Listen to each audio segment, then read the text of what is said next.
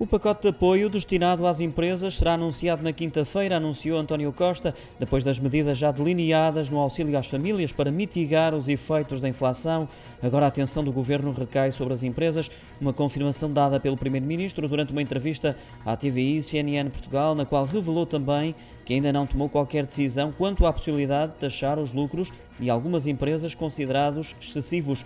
Quanto ao apoio concedido às famílias, há mais uma medida que pode ser adicionada ao pacote. António Costa não o garante, mas diz que há a possibilidade de criar apoios quanto aos créditos à habitação face à subida dos juros. Acrescentou que é necessário, no entanto, aguardar para ver se há alternativas que podem passar por moratórias, renegociação de créditos ou até voltar a permitir a dedução em sede de IRS.